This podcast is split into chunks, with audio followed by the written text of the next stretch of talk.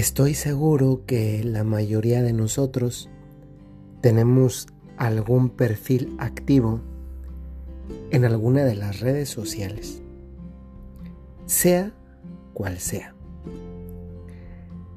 Y en una red social, cuando se tiene un perfil, pues no son pocos los usuarios, yo creo que de hecho más bien una gran mayoría de los usuarios, tienden a compartir ahí lo que, lo que hacen, lo que comen. Eso lo sabemos porque de hecho seguramente que incluso lo vemos o lo hacemos. Esto ha sido una bendición, no el compartir que comemos, no. Es una bendición el tener eh, medios como esas redes sociales por las cuales estamos en contacto con muchísimas personas. Pero ¿saben qué me doy cuenta? Que hay demasiadas personas que en principio con las redes sociales son capaces de decir muchas cosas, incluso que no dirían a otras personas en su vida cotidiana, pero sí lo dicen y una manera de decir es publicar en las redes sociales. Y sin embargo hoy, dado que todos, por así decir, gracias a que tenemos la facilidad de una red social, sea cual sea, podemos decir y comunicar, hoy hay una tremenda crisis de escucha. Porque las redes sociales sí han dado algo positivo y bueno, como es esta masificación de la comunicación, pero también ha, hecho que muchas personas sientan una soledad cada vez más, más fuerte por una razón muy sencilla. No se sienten escuchadas. Y decir en las redes sociales no me siento escuchado es también decir no me siento tomado en cuenta. No, no, no recibo la atención que me gustaría recibir.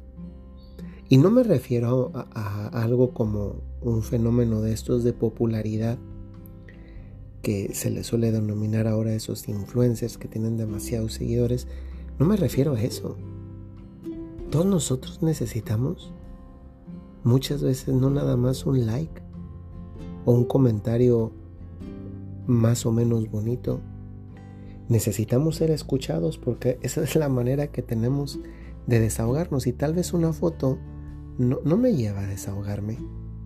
Porque de hecho en, algunas redes sociales es, está mal visto publicar cosas que, que, no van con la estética o que no van con, con, la, con la perfección a la que parecen orillarnos las redes sociales, por la cual pareciera que en la vida de las personas no hay defectos, todo es inmaculado y, y todo va de maravilla. Y bien sabemos que la vida no es así. Yo he dedicado los últimos seis años de mi vida a una de las cosas que, que más me han enseñado como sacerdote a entender el corazón humano y también a sanar el corazón humano, no porque yo lo sane, sino porque a veces me siento como la, la esponjita, el algodón, la gasa que, que cura, pero yo soy la gasa, pero es Dios el que cura. Y me he dado cuenta que muchas veces ese efecto curativo en las personas no lo dan las palabras sabias que uno podría decir después de que escucha a una persona. No muchas veces las palabras no son lo principal. Lo principal en una situación de crisis de la escucha es justamente eso. El, entre comillas, perder el tiempo escuchando a alguien más. Hoy hay demasiadas personas que hablan. Y cuando hablo también me refiero a publican, comparten, mandan audios. Pero tal vez hay pocas personas que escuchan. Y esto tal vez es una idea que debamos preguntarnos nosotros. Primero, si yo tengo quien me escucha. Y segundo, si yo también soy capaz de escuchar a alguien más. Pongo estos planteamientos porque cuando uno logra hablar y por tanto logra ser escuchado, como que se produce este efecto en el que a veces uno andaba un poco oprimido por dentro por la carga de las cosas que traían, que traía, si eran negativas, y a veces también con un sentido de frustración porque puede ser que estoy viviendo unas cosas maravillosas en esta etapa de mi vida, pero el punto es que no tengo con quién compartirlas. Y tanto lo desagradable no compartido hace daño, como lo agradable y feliz no compartido también perjudica. Si eh, tú tienes a alguien que te escuches es una maravilla. Pero también esto nos invita a preguntarnos si yo también sé escuchar a los demás. Porque se han fijado cuántas veces interrumpimos una conversación o podemos llegar a interrumpir una conversación una vez que se ha entablado una, una conversación. Y tal vez inmediatamente queremos dar una respuesta, decir que no es por ahí, que haría yo, consolar. Y no, o sea, el efecto curativo de una de un de una escucha no es el consejo que yo doy, las palabras que yo digo, los gestos que yo tengo. El efecto curativo es que la persona se sintió escuchada y tal vez no estaba esperando de ti una palabra, un consejo, etc. Lo único que necesitaba era ser escuchada. Y en eso sacó algo que ya llevaba y le hizo sentir liberado, liberada. Eso es una maravilla. Porque seguramente también nosotros a veces vamos así por la vida con el peso de algo que no hemos compartido.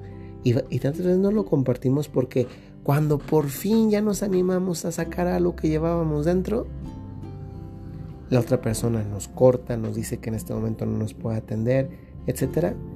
Y ya uno después, pues como que ya no se encuentra con el mismo ánimo, aliento de querer compartir algo que en un momento se quiso decir. Eso no solamente sucede con los adultos.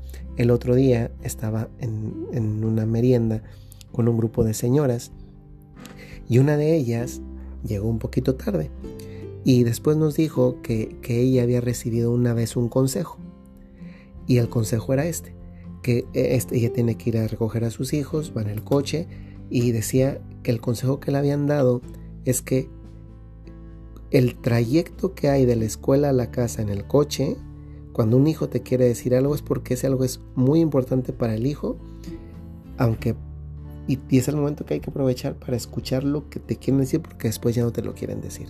Entonces ella había llegado tarde porque se quedó escuchando a una hija que le había dicho algo en relación con, una situación personal y dijo, si no lo escucho ahora, después ya no.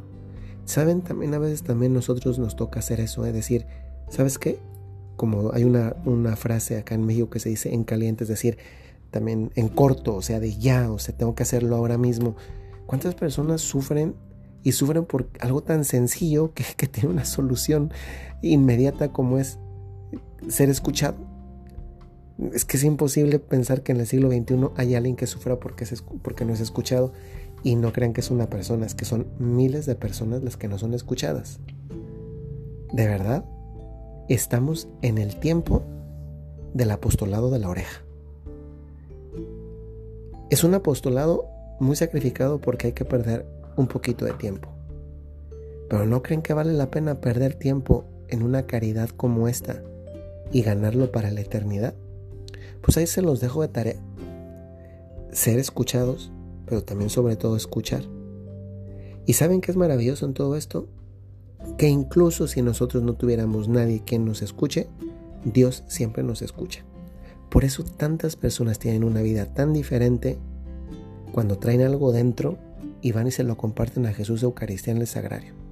Y su vida es completamente distinta. Tal vez no se arregló el asunto, pero ya no tienen el peso por eso dice Jesús en el Evangelio, mi yugo es suave y mi carga ligera, porque efectivamente la vida nos da la posibilidad de sufrir a veces aunque no queramos. Dios nos dio la vida, pues está también esa posibilidad para nosotros, ese es el yugo que nos da Dios. Pero cuando vamos con Él, ese yugo, esa carga se hacen suaves, se hacen ligeros. Ánimo, Porque incluso si nadie te escuchara, Dios siempre te escucha. ¿Y sabes qué es lo maravilloso de esto? Que no hay que pedirle cita. En el lugar donde te encuentres puedes hablarle a Dios. Y esto es de lo más maravilloso que puedes recordar para tu vida y para tu beneficio hoy en día. Que el Señor les bendiga. Hasta luego.